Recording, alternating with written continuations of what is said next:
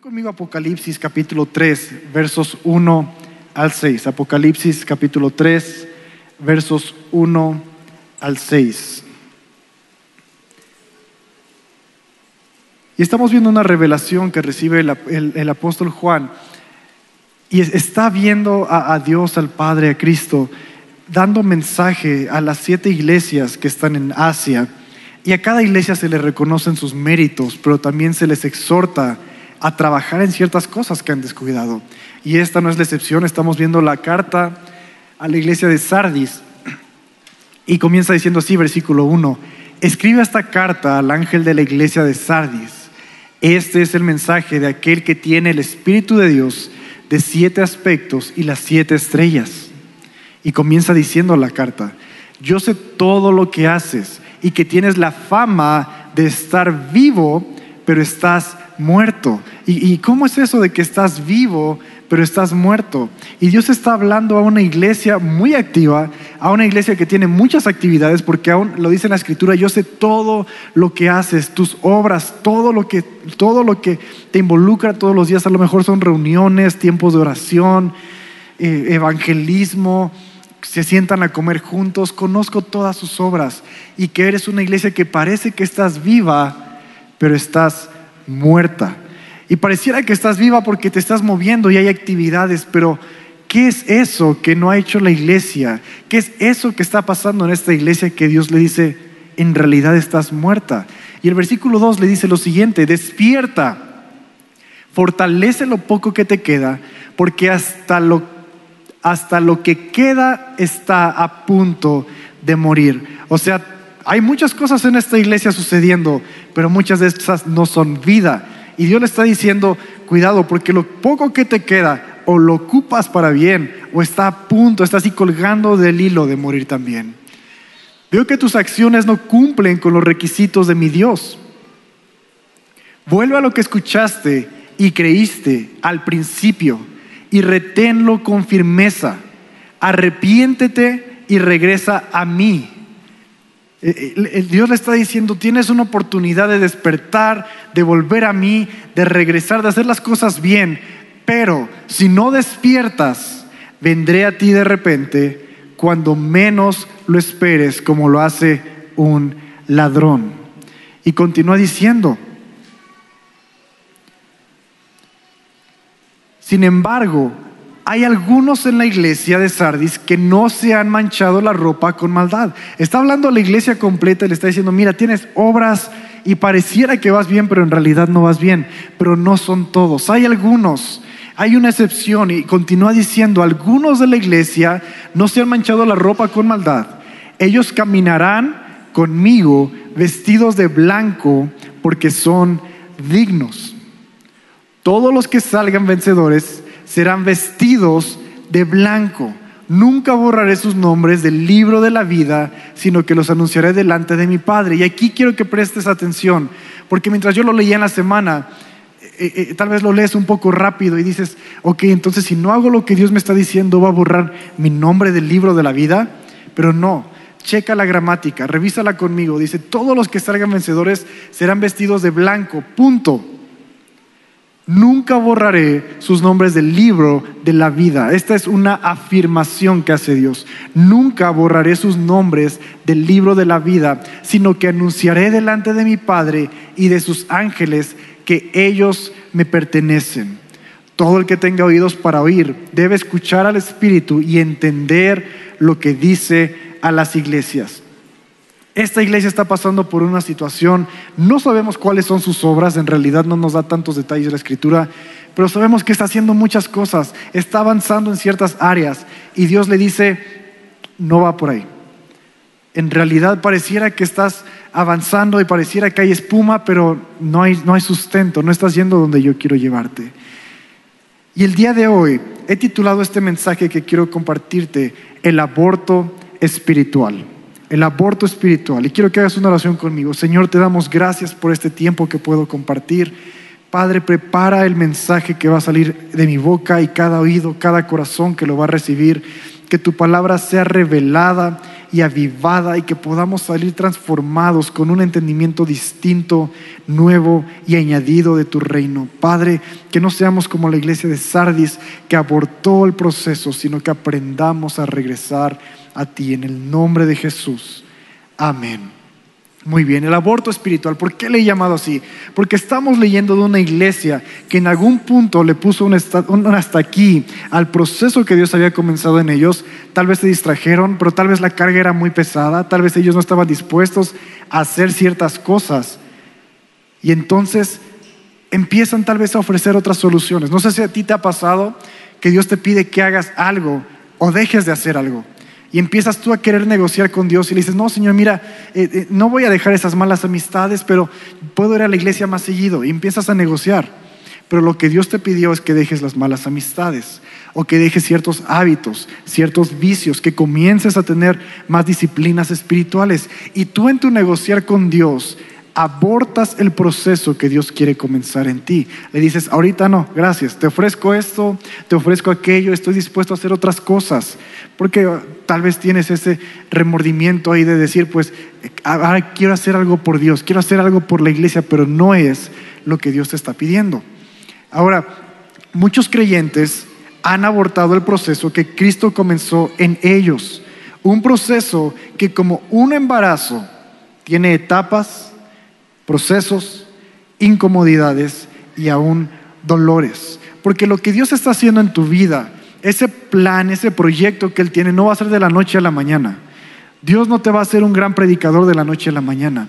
Dios no te va a hacer el evangelista, el profeta, aquel que va a las naciones de la noche a la mañana. Es un proceso, ¿estás de acuerdo conmigo? Muy bien. Y ese proceso, como un embarazo, tiene diferentes etapas. Hay etapas donde tal vez vienen incomodidades, hay etapas donde estás en las nubes con Dios porque Él va caminando, Él va abriendo puertas, vas viendo eh, el, el, cambio, vas viendo cosas distintas cada día, pero hay etapas que en realidad no notas mucho y a lo mejor te cansas, a lo mejor te desanimas, pasan diferentes cosas que ay, eh, eh, empiezas a dudar de lo que estás haciendo. Pero ¿qué es el aborto en realidad? El diccionario dice es la interrupción y finalización prematura del embarazo. En un sentido más amplio y para que podamos entenderlo mejor, puede referirse al fracaso por interrupción o mal logramiento de cualquier proceso o actividad. Y vivimos en una cultura que la palabra aborto y este principio está cada vez más frecuente. Cada vez vemos en más gente abortando procesos en su vida, sus estudios, su trabajo, sus relaciones, porque cuando algo no te parece simplemente le pones un alto y hasta aquí, hasta ahí llegaste. Cuando estás en tu trabajo y te piden cosas que tal vez tú no estás dispuesto a dar o a sacrificar, hasta aquí llegaste. Aún en tus estudios estás dispuesto a hacer un tanto, pero más de eso, hasta aquí llegaste y abortas procesos en tu vida.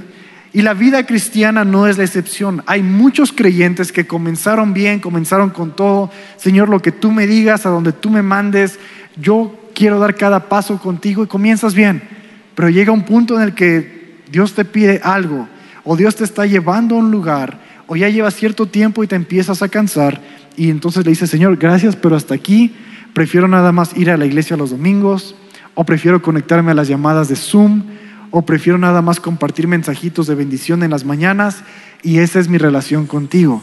Y estás abortando el proceso que Dios ha comenzado contigo. Estás interrumpiendo, estás frustrando aquello que Dios con tantas ansias estaba trabajando y Él tiene planes y proyectos para tu vida. Ahora, haciendo una, investigación aquí, encontré razones principales por las cuales hay un aborto inducido presentadas por el Instituto Guttmacher, en su publicación Perspectivas de Salud Sexual y Reproductiva. ¿Por qué? Porque quiero que entendamos un poquito eh, eh, esta cultura del aborto en las mujeres y luego que lo entendamos también dentro de la iglesia, nuestra cultura como creyentes, porque estas razones se han multiplicado exponencialmente en los últimos años. Y no solo eso, en la vida de todas las personas, las razones cada vez las escuchas más. ¿verdad? Dejé, mi trabajo por una de estas razones o dejé la escuela por una de estas razones. Entonces se ha vuelto un tema del diario vivir en nuestra sociedad. La primera razón por las cuales una mujer comete un aborto inducido, inducido es que eh, entran a, un quirófano y, un doctor o un profesional tiene que eh, hacer este aborto. La primera razón es que cambiaría mi vida dramáticamente. Estas son mujeres que dijeron, tuve un aborto porque tener al bebé hubiera reflejado, hubiera implicado que mi vida fuera diferente, que tuviera que hacer cambios, eh, sacrificios que no estoy dispuesta a hacer. Y de la misma manera aplica para los creyentes cuando abortamos el proceso que Dios ha comenzado en nosotros porque no estamos dispuestos a que haya un cambio dramático en nuestra vida. A lo mejor no estás dispuesto a sacrificar tus estudios o tu trabajo o tus horarios. ¿Cuántos no están dispuestos a sacrificar unas horas en la mañana para pasar con Dios? Y es lo poco que Dios te ha pedido. Levántate temprano, ora unos minutos, te voy a bendecir. Y tú dices, Señor, gracias, pero no gracias porque no estoy dispuesto a que haya cambios dramáticos en mi vida. Yo me levanto a tal hora y no me pienso levantar más temprano todavía. Razón número uno. Razón número dos. No tengo los recursos necesarios. Mujeres dieron esta razón de no tener los recursos necesarios económicos, tal vez de salud, tal vez en su hogar, un cuarto adicional o donde poder tener al bebé y por eso se aborta el embarazo. Y de la misma manera, muchos creyentes dan esta excusa a Dios de decir, no tengo los recursos necesarios. Tal vez no tengo la casa, tal vez no tengo cómo ir a la iglesia todos los días, no tengo un dispositivo inteligente cómo conectarme. Y le pones excusas a Dios de decir, no tengo los recursos necesarios. Gracias por tus promesas, gracias por tus bendiciones, pero yo paso, prefiero conformarme con esto, como la iglesia que estábamos leyendo y tal vez hacer un poquito de espuma por acá que parezca que, soy un buen creyente, pero aquello que Dios te ha pedido no has podido avanzar. Yo lo he visto mucho este caso, aún en, grupos de conexión, cuando la gente dices, oye, eh, ¿no quieres abrir un grupo de conexión en tu casa? Y ahorita yo sé que por pandemia no tenemos grupos de conexión en las casas, pero no quieres abrir un grupo de conexión en tu casa y, mucha gente dice, sí, adelante, ¿qué necesito? ¿Qué puedo hacer? y vas a casas hermosas y algunas tienen mucho, algunas no tienen tanto, pero se ve la intención de ser obedientes y de recibir gente y de crecer como el cuerpo de Cristo.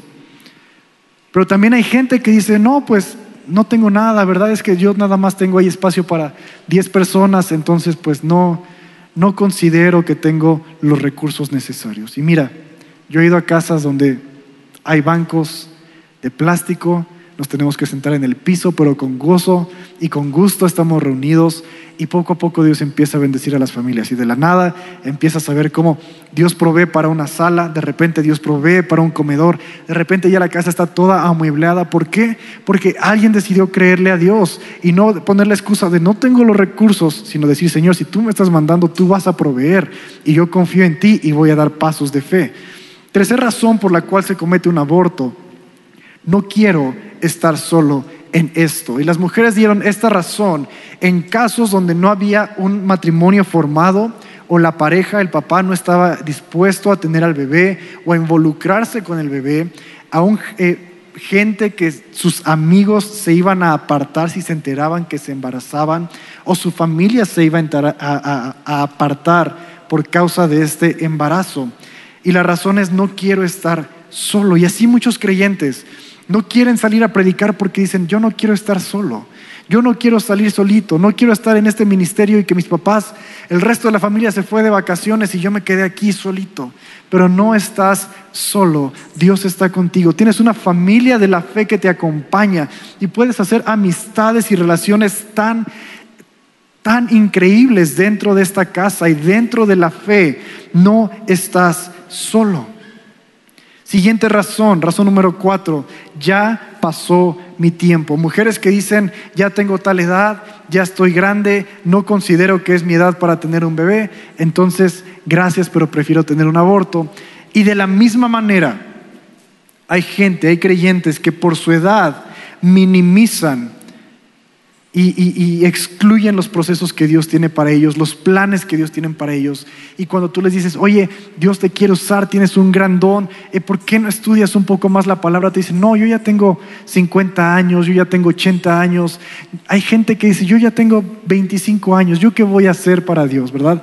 Eh, Dios te dice, oye, ¿por qué no empiezas a aprender un instrumento? Porque te puedo usar en la alabanza, tienes dones. No, Señor, gracias, es que ya es, tarde para mí, yo no estudié desde niño como algunos o desde joven, ya pasó mi tiempo. Es una de las razones por las cuales muchos creyentes abortan el proceso. Razón número cinco, no quiero más niños. Igual, mujeres que ya tienen una familia y dicen, ya no estoy dispuesto a soportar con otro más, o pasar las desveladas con otro más, o estudiar con otro más, entonces prefiero un aborto. Y pasa lo mismo con los creyentes. Cuando Dios te empieza a mostrar un plan y un proyecto y tú le dices, no, Señor, gracias, es que ahorita ya, eh, ya tengo el grupo y ya voy a la iglesia y luego tengo que ir los miércoles y luego tengo que ir los jueves y, y le pones esa excusa a Dios de decir, ya no quiero más, gracias. Pero no te das cuenta que muchas veces traes cargas contigo que Dios no te dio.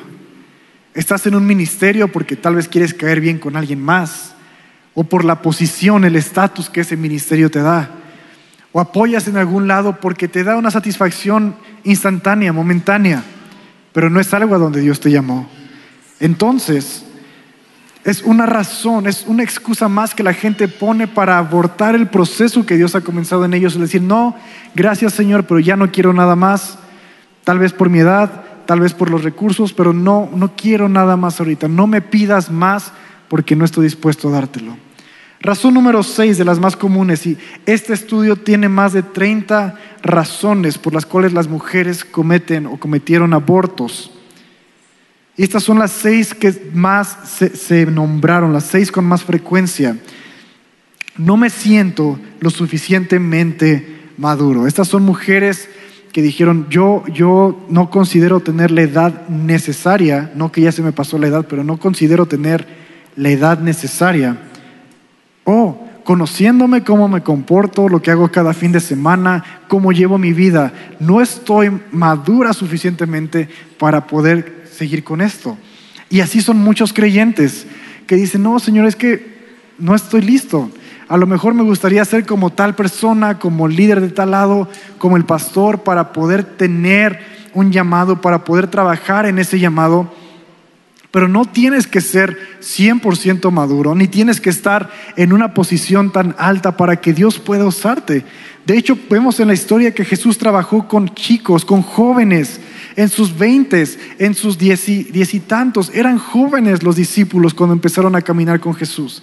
Y aún vemos un ejemplo muy claro, está el apóstol Pedro, que cuando iba caminando con Jesús, este personaje tenía unos altos y bajos increíbles y de repente lo vemos que Dios le habla, lo utiliza y aún Jesús dice, esto no te lo reveló carne ni sangre, sino mi Padre que está en los cielos. Y unos versículos después, Pedro está sugiriendo cosas que vienen de su carne, está haciendo cosas que vienen nada más de la emoción, del hervor. Pero Pedro siguió avanzando. No estaba listo ni cuando Jesús lo escogió, ni aún los primeros años que caminó con Jesús. Aun cuando Jesús muere, Pedro huye y lo niega. No estaba suficientemente maduro, pero Jesús sigue con él, trabajando con él, escogiéndolo a él. ¿Y sabes qué? Vemos a un apóstol, después de que Jesús es llevado a los cielos, que da la vida por el Evangelio. Un apóstol centrado, que dio su fruto correctamente, que maduró correctamente.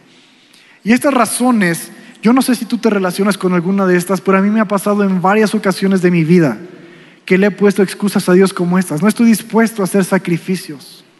No estoy dispuesto a levantarme temprano. No estoy dispuesto a, aprender un talento más, no estoy dispuesto a leer más libros. Y Dios te tiene en ese proceso y eres como la iglesia de Sardis, que pareciera que estás vivo porque estás en actividades, porque vienes a la iglesia, porque hablas como un creyente, pero estás muerto porque no haces justo lo que Dios te ha pedido que hagas. No obras conforme a lo que Dios te ha mostrado que tienes que hacer. Y de esta escritura yo quiero rescatar tres puntos que quiero compartir contigo el día de hoy. Tres puntos que podemos aprender de la iglesia de Sardis, que ya cometió este error, que se encuentra en esta situación, que ya abortó el proceso, que ya le cortó a lo que, a lo que Cristo ha comenzado a trabajar en ellos. Y son tres puntos. Despierta, arrepiéntete y regresa. Despierta, arrepiéntete, regresa.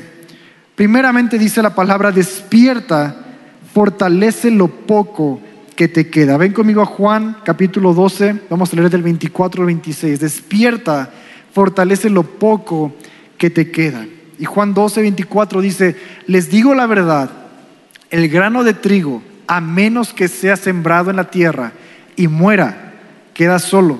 Sin embargo, su muerte producirá muchos granos nuevos, una abundante cosecha de nuevas vidas. Los que aman su vida en este mundo la perderán. Los que no le dan importancia a su vida en este mundo la conservarán por toda la eternidad. Y continúa diciendo Jesús, todo el que quiera servirme debe seguirme, porque mis siervos tienen que estar donde yo estoy. El Padre honra todo el que me sirva. Despierta y fortalece lo poco que te queda. Como esta semilla que dice que tiene que morir para que haya vida.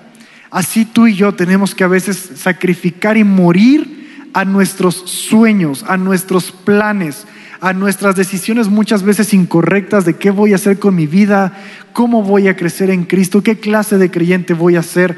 Tienes que morir a esos esquemas y dejar que la semilla que Dios decidió poner en tu vida sea la que crece y sea la que está brotando y desarrollándose. Fortalece lo poco que te queda. Tal vez tú has desperdiciado ya tiempo y recursos, tu vida, tus planes y no sé cuánto tiempo llevas ahí, tal vez llevas semanas, meses, años en hacer las cosas a tu manera y ponerle esa pausa, ponerle ese bloqueo a Dios. Y es lo que le está diciendo Dios a la iglesia, Cristo a la iglesia fortalece lo poco que te queda, porque aún lo poco que tienes, lo poco que tienes de vida, lo poco que tienes de recursos, lo poco que te queda de salud, lo estás a punto de perderlo. Despierta y fortalece eso poco que no has desperdiciado. Aún hay un, llamado al cual tienes que responder. No sé a qué te ha llamado Dios, no sé cuál ha sido ese propósito y ese plan que Él ha puesto en ti, pero tú lo sabes y tú lo sabes en tu corazón, el Te lo ha plasmado, te lo ha recordado y te ha llamado a hacer cosas que a veces nos cuesta hacer. Pero aún hay tiempo de que puedas responder a ese llamado mientras tú tienes aliento de vida, mientras tú te sigas levantando cada mañana, está la oportunidad de que decidas regresar a ese llamado, de que despiertes, de que seas movido a acción y puedas seguir obrando en donde Dios te llamó. Segundo punto, arrepiéntete. Primero está despierta y ahora está arrepiéntete por el tiempo y los recursos desperdiciados. Arrepiéntete, porque no es lo mismo que nada más le des el avión a Dios. Y mucha gente lo hace. Mucha gente Dios te dice, necesito que dejes este trabajo, necesito que dejes estas amistades, necesito que dejes de hacer tantas cosas y te enfoques solo en lo que te he llamado. Y pareciera que le damos el avión a Dios porque ah, sí, Señor, sí, claro, y empiezas a hacerlo un día, dos días, pero te vas cansando y al final de cuentas haces las cosas a tu manera. ¿Por qué? Porque no hubo un arrepentimiento, no valoraste lo que se perdió, no valoraste el sacrificio de todo lo que Dios hace para que puedas tener esa bendición. Y es importante arrepentirte por el tiempo y los recursos desperdiciados. Es diferente como un niño, como un adolescente que nada más te dé el avión o que, ¿qué, quieres que haga? Ah, sí, claro, ahorita lo hacemos, ahorita a medias, a malas, enojado. Eso no es obediencia. Pero cuando hay un arrepentimiento genuino, hay convicción, hay convicción de pecado y viene un cambio, un cambio verdadero porque estás consciente de qué fue lo que se hizo mal y ahora lo vas a corregir. Si no hay un arrepentimiento, no identificaste lo que pasó mal, no identificaste lo que se desperdició y por lo tanto eres propenso a que vuelva a suceder. Despierta y arrepiéntete porque en la vida No hay devoluciones, no hay un botón de reinicio o de volver a empezar. Y vivimos en una cultura que lo practica todos los días. Ahora ya puedes comprar las cosas en, en casi cualquier tienda y si no te gusta, si no te queda, si después de que lo usaste y lo maltrataste no te gusta, lo puedes devolver y te regresan tu dinero. Tú ves una serie y cuando le das reproducir te dice, ¿quieres volver a empezar? esta película o esta serie o lo que estabas viendo o quieres continuar. En la vida no existe esa opción de quieres volver a empezar de cero. Tienes que continuar donde te quedaste. Tienes que avanzar desde donde estás. No hay una devolución. No es como que vas a llegar al cielo y vas a decir, Señor, regálame dos años más, ¿verdad? Dos años más, regrésamelos, no los usé bien y ahora sí los voy a usar bien. De hecho, en Hebreos 9:27, ven conmigo Hebreos 9:27. Hebreos 9, verso 27 dice, así como para cada persona está destinada a morir, ¿cuántas veces? Una sola vez. Y después de esto vendrá qué? El juicio. Solo tienes una vida, una muerte, un juicio. No es como que llegas al cielo y le digas, Señor, me gustaría que me hagas una devolución porque esta vida no me gustó, porque los dones que me diste no me gustaron, porque yo considero que le diste más a Juanito que a mí, entonces me gustaría que me regreses tres años de mi vida. Eso no existe. Eso es un mundo en el que vivimos que está acostumbrado a abortar las cosas. Por eso te dan opciones de devolver, porque si no te gusta, abórtalo, cancélalo y te damos algo nuevo. Si no te gustó esta película, abórtala, cancélala y puedes ver otra desde el principio o desde, desde donde tú quieras. Pero no es así en el reino de Dios.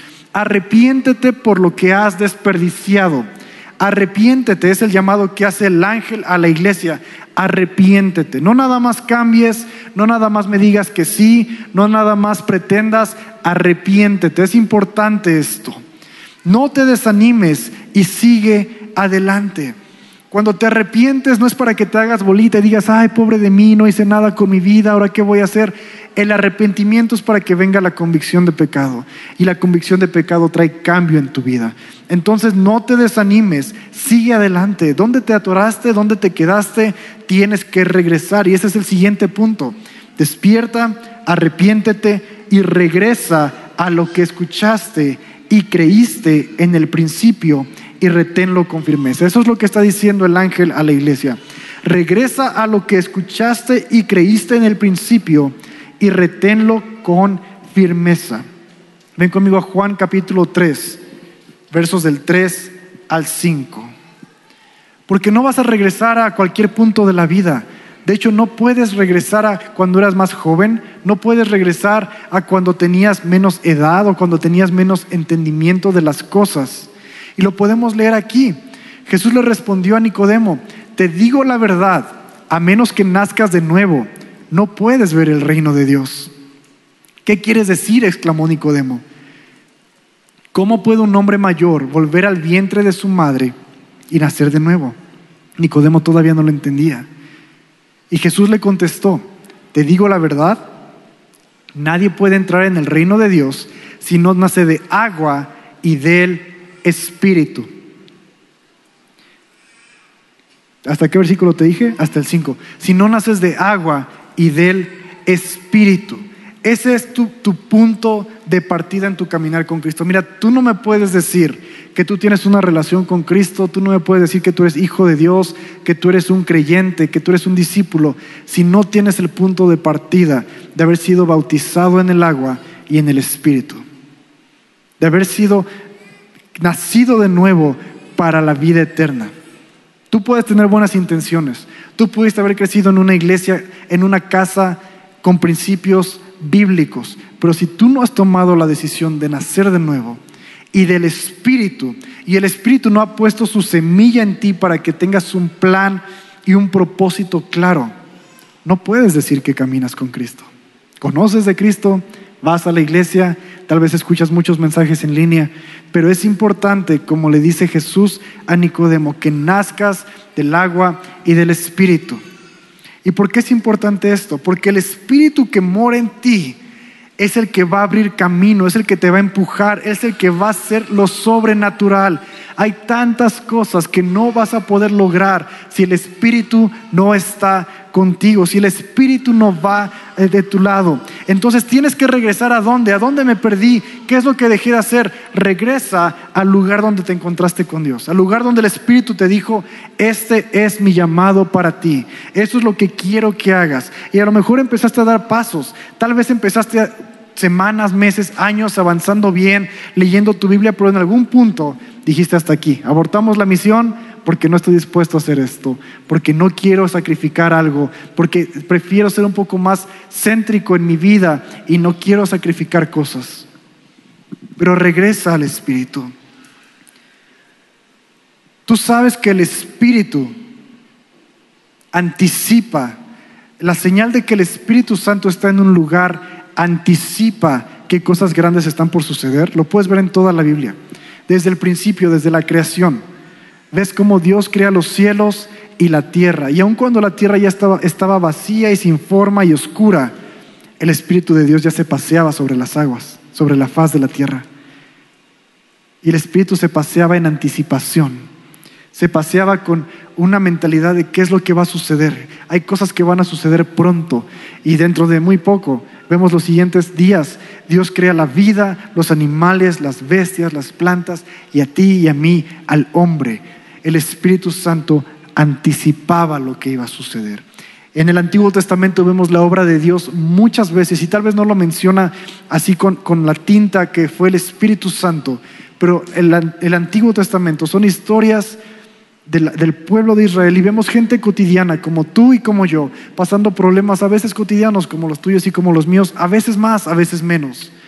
Pero ¿qué es lo que pasa? Que de la nada o de, repente tienen un encuentro, un momento en el cual Dios toma el control y el Espíritu se presenta y entonces leemos frases como entonces el Espíritu, entonces el ángel de Jehová y, gente que dice el Espíritu está conmigo, el Espíritu del Señor está sobre mí, la presencia de Jehová en la cual habito ahora. ¿Por qué? Porque son momentos que cambian vidas, que cambian generaciones. Y todo el Antiguo Testamento vemos como eh, gente como Moisés, como David, como Abraham, como Isaac, tienen esos momentos en los cuales eh, se presenta el Espíritu, cambia el protagonista. Ya no es la historia de David, ya no es la historia de Jonás, ya no es la historia de Sansón, ahora es la historia de lo que Dios está haciendo a través de Sansón. Y vemos milagros, vemos sanidad, vemos maravillas y continúa la vida de estos hombres. Pero son momentos específicos, son momentos eh, eh, específicos en la Biblia. Pero más adelante vemos cómo el Espíritu desciende en Jesús. Y es un, es un caso diferente porque dice que Jesús fue bautizado en agua por Juan el Bautista. Y cuando es bautizado los cielos se abrieron y descendió el Espíritu como una paloma y se escuchó una voz del cielo que decía, este es mi Hijo unigénito en quien tengo complacencia. Y el Espíritu desciende en Jesús y al descender en Jesús mora en él. No solamente vino y pasaron dos, tres milagros y se fue, sino que desciende y mora en Jesús. Y empezamos a ver la vida del ministerio de Jesús, tres años en los cuales hubo milagros, sanidad, palabra profética, revelación, porque el Espíritu estaba con él, porque el apoyo y esa afirmación del Padre estaba con él. Fue bautizado en agua y en el Espíritu. ¿Vas conmigo?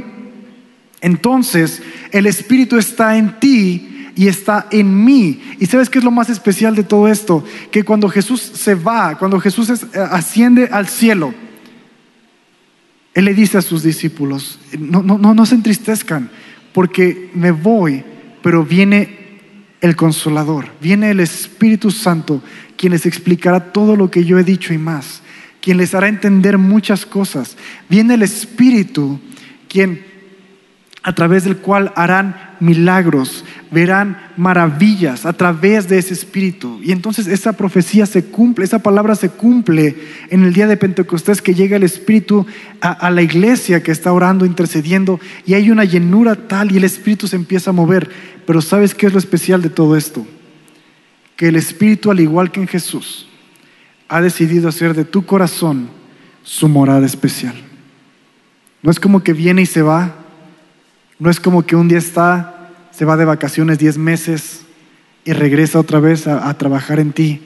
Está de constante en tu vida. Ha decidido descender y permanecer y hacer una morada en tu corazón. Y me encanta esta cualidad del Espíritu Santo que Él se pasea con esa anticipación, porque créeme, si Él está en tu corazón, Él está anticipando.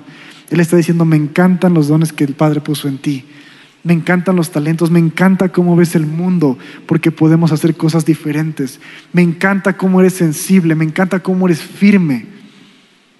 Me encanta, a mí me encanta cómo el Espíritu se pasea, porque no sé si tú has tenido la oportunidad de pasearte cuando estás a punto de comprar algo nuevo, por ejemplo, una sala. Tú vas a comprar una sala y no nada más dices de Tin Marín y, y agarro esa, ¿verdad? Vas a la tienda, te tomas tiempo y empiezas a pasearte por la tienda y empiezas a ver opciones, empiezas a compararlas. Ves una que te gusta y la empiezas a rodear, porque la tienes que ver, la tienes que sentir, la tela, el color, te sientas en ella. A lo mejor tiene para que te reclines. A lo mejor tiene espacio para toda tu familia. Pero te paseas y empiezas a conocer y empiezas a familiarizarte y a soñar dónde la vas a poner, en qué parte de tu casa va a quedar. A lo mejor un carro. Cuando si has tenido la oportunidad de comprar un carro, vas, vas a, donde lo venden, a la agencia, y lo empiezas a ver, lo empiezas a, a pasearte alrededor. Observas el color, los detalles, los acabados, la parte mecánica del carro, y entre más lo miras, más te convence. Aún los niños chiquitos son así.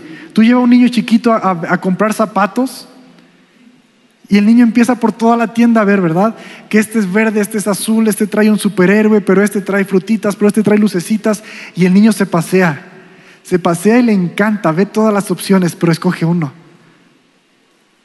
Y cuando se lo prueba, ¿qué dice? Con este puedo correr más rápido. Con este puedo saltar más rápido. Ya sabe lo que va a hacer el niño saliendo de la tienda. Va a estar corriendo por todos lados. Y así es el Espíritu cuando entra en tu corazón. Entra y dice, wow, me encanta lo que Dios formó aquí. Me encanta tu color de piel. Me encantan tus habilidades. Me encanta tu carácter. Hay tanto que trabajar, pero me encanta. Ya sé a dónde te voy a llevar, te voy a llevar a las naciones. Vas a ser un gran predicador, vas a amar a tu familia, vas a traer restauración a los que están divididos. El Espíritu está en tu corazón y ha hecho de tu corazón su morada. Y en esa morada Él ya ha sembrado semillas, semillas que a veces, como un embarazo, traen cambios, traen incomodidades, traen dolores. Pero tú sabes, cuando los dolores vienen, es cuando más cerca estás de ver ese milagro, de ver esa respuesta de parte de Dios, de ver esa promesa cumplirse en tu vida. Y me encanta en la Biblia leer cuando el Espíritu se mueve, porque yo le llamo momentos entonces, así le llamo yo, momentos entonces, porque la Biblia hace una clara afirmación cuando el Espíritu está presente en una historia. Y dice, entonces Pablo, lleno del Espíritu Santo, entonces Pedro, lleno del Espíritu Santo, entonces el Espíritu les guió. Y esos momentos entonces son parteaguas, porque tú estás viendo gente común y corriente como tú y como yo, pero entonces el Espíritu Santo entra en la historia y Él es el protagonista y Él hace y deshace. Y vemos gente que fueron sensibles y obedientes a su voz y cambiaron la historia del mundo porque fueron sensibles y se dejaron llevar por esos momentos, por esa semilla que el Espíritu puso en ellos. Muchos de ellos murieron muertes trágicas, sufrieron, pero también muchos de ellos vieron milagros, cosas que nadie más ha visto visiones que nadie más se ha imaginado. Entonces, y yo recientemente he tenido esto en mi mente porque me imagino y, quiero que el día que esté en el cielo con el Señor y se abran las crónicas de mi vida, los libros que cuentan la historia de lo que yo hice, haya momentos que digan entonces, porque he cometido muchos errores. He cometido muchas faltas, muchas veces me he negado y he cometido estas acciones de abortar lo que el Espíritu ha querido comenzar en mí. Aún me he escondido detrás de muchas acciones, de muchas obras como la iglesia, para que parezca que estoy vivo, pero en realidad estoy muerto. Pero quiero que cada vez haya más momentos en esas crónicas que digan entonces, Samuel, lleno del Espíritu Santo, tocado por el Espíritu Santo, influenciado por el Espíritu Santo, obró, obedeció e impactó generaciones, impactó a su familia, impactó a su comunidad.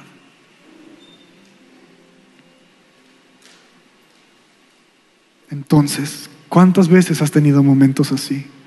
Donde has luchado con Dios, te has defendido con tus garras, con tus dientes, le has dicho, Señor, mira, te ofrezco, te ofrezco mis diezmos y mis ofrendas, pero no me quites el vicio.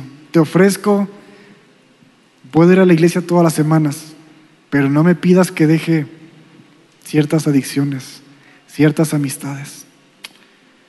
Pero ¿qué pasaría si en las crónicas de tu vida dijera entonces, pon tu nombre, entonces Abraham, entonces David, entonces Dante, entonces Alex, tomaron la decisión de escuchar al Espíritu Santo y pasaron por los dolores de parto y vieron un milagro y ese milagro impactó a su familia, su generación.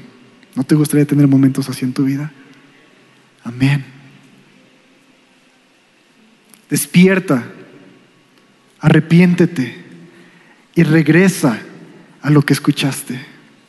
El caminar con Cristo va a cambiar tu vida dramáticamente. Claro que va a cambiar, es como un embarazo, estás embarazado de la semilla del Espíritu Santo y tú tienes que morir. Tus planes tienen que morir, tus sueños tienen que morir, pero es por un mejor bien, es por un plan que es mayor, que a veces no entendemos, pero créeme, cuando miras hacia atrás y ves todos esos momentos, dices, valió la pena. Valió la pena haber hecho el esfuerzo, valió la pena haber pasado la vergüenza, valió la pena haber pasado por las incomodidades. El caminar con Cristo va a cambiar tu vida dramáticamente, pero Él proveerá los recursos. Nunca estarás solo.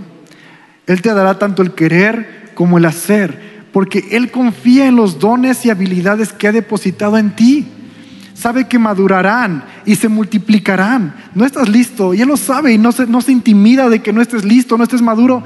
Él va con todo contigo. Él dice, yo quiero todo contigo, estoy en tu corazón, te he elegido y hay tanto que podemos hacer. Ya me paseo aquí en anticipación de lo que vamos a hacer. Sin importar tu edad, siempre seguirá siendo importante para su reino hasta el día que Él te llame a su presencia, ni un momento antes. Siempre serás de utilidad en las manos del alfarero hasta el día que Él te llame a su presencia. Si tu caminar con Cristo ha presentado etapas de prueba, vas por buen camino. Si tu caminar con Cristo has tenido dolores, es todavía mejor porque algo maravilloso está a punto de suceder. Mira, eh, hace dos, tres semanas celebrábamos el cumpleaños de Leo, cumplió un año.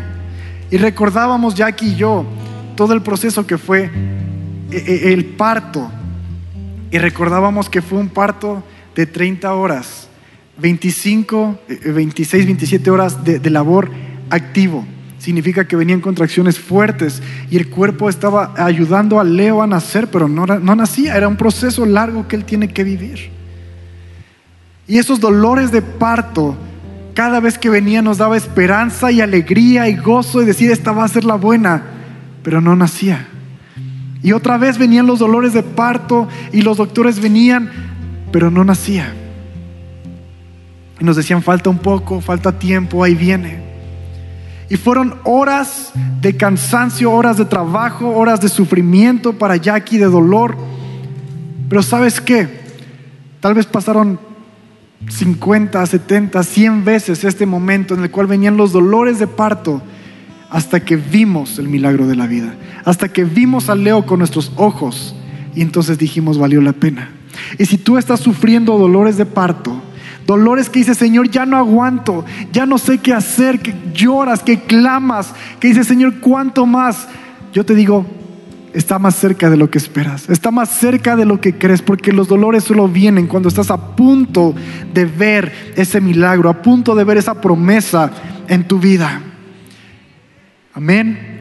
Si has tenido pensamientos de aborto, de decirle, Señor, yo no quiero sacrificar, yo no creo que soy lo suficiente o tengo lo suficiente o cualquier sea, cualquiera que sea tu razón, asegúrate de que sigues estos pasos. Despierta, porque tal vez ya tus acciones te llevaron a perder el tiempo, los recursos.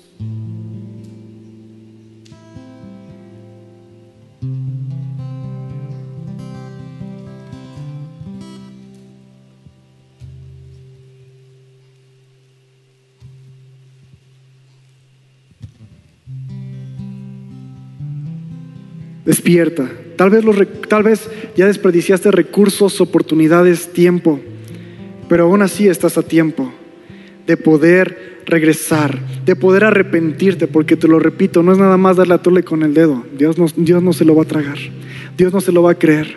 Él sabe que pronto vas a, vas a regresar a tus caminos, a tus maneras, pero si te arrepientes, va a venir el cambio verdadero y regresa a ese lugar con el Espíritu en el cual Él te ha mostrado los planes. Solamente tú y Él lo saben. Solamente tú y el Padre saben esos planes. Aún ni yo te puedo decir cuál es. Pero el Espíritu te lo afirma, te lo repite, te lo grita, te lo dice tantas veces los pasos que tienes que tomar que no queda duda de que es el Espíritu quien está obrando a través de tu vida. Ponte de pie conmigo y vamos a escuchar este canto. Deja que el canto te ministre, que la letra te ministre. Ponte a cuentas con Dios, porque yo sé que para muchos es este tiempo de despertar, de darte cuenta que tal vez este último año, la pandemia, hiciste cosas, te, te relajaste y empezaste a llenar por acá, por allá con otras cosas que nadie te pidió. Y descuidaste la única cosa que Dios te pidió o descuidaste el proceso en el cual Dios estaba trabajando contigo. Así que escucha este canto y deja que Él te ministre y ponte a cuentas con Él.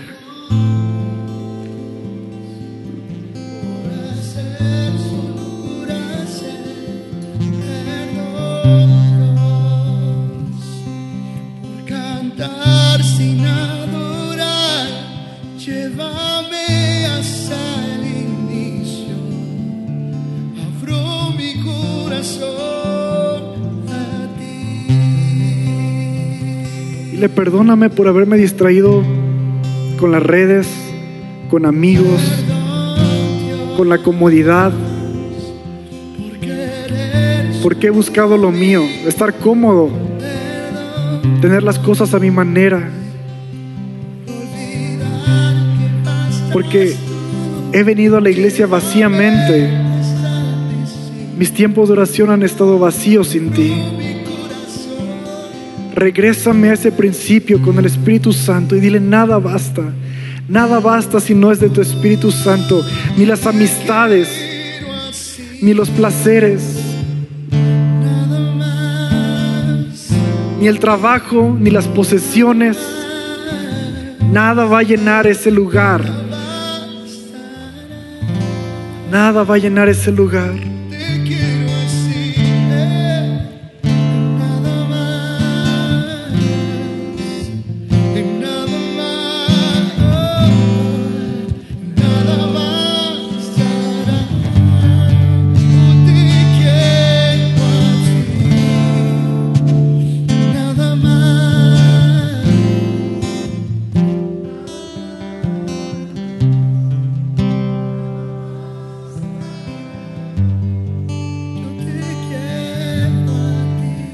Que para más de uno este es un tiempo en el cual te puedes poner a cuentas con Dios, porque identificas, tú identificas, despierta, escucha esta llamada, escucha esta palabra que está en la escritura, despierta, despierta, abre tus ojos y date cuenta dónde te desviaste.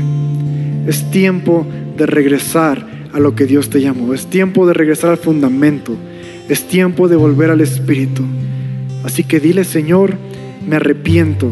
Trae a mí el arrepentimiento genuino para que pueda volver a ti, para que pueda cumplir el plan y el propósito. Y Señor, te doy gracias por cada persona, gracias por cada uno que ha escuchado este mensaje. Padre, despiértanos, agítanos, llévanos a acción, que podamos arrepentirnos y regresar a ti. No vivir a nuestra manera, no sé cómo esta iglesia de Sardis, que parecía que tenía cosas, parecía que hacía cosas, pero en realidad está vacía porque no hacía lo que tú le habías mandado. No queremos ser esos creyentes. Llévanos a que en el Espíritu avancemos y crezcamos. Y aún el día que se lean las crónicas de nuestra vida, tú puedas leer y repetir y recordar cuántas veces por medio del Espíritu avanzamos, cómo no detuvimos el mover del Espíritu, cómo no abortamos el proceso ni la misión que tú tienes para nosotros, sino que decidimos seguirte, escogimos amarte, Padre. Llévanos cada vez más a ser como Cristo en nuestro carácter y nuestras acciones, en el nombre de Jesús. Amén y amén.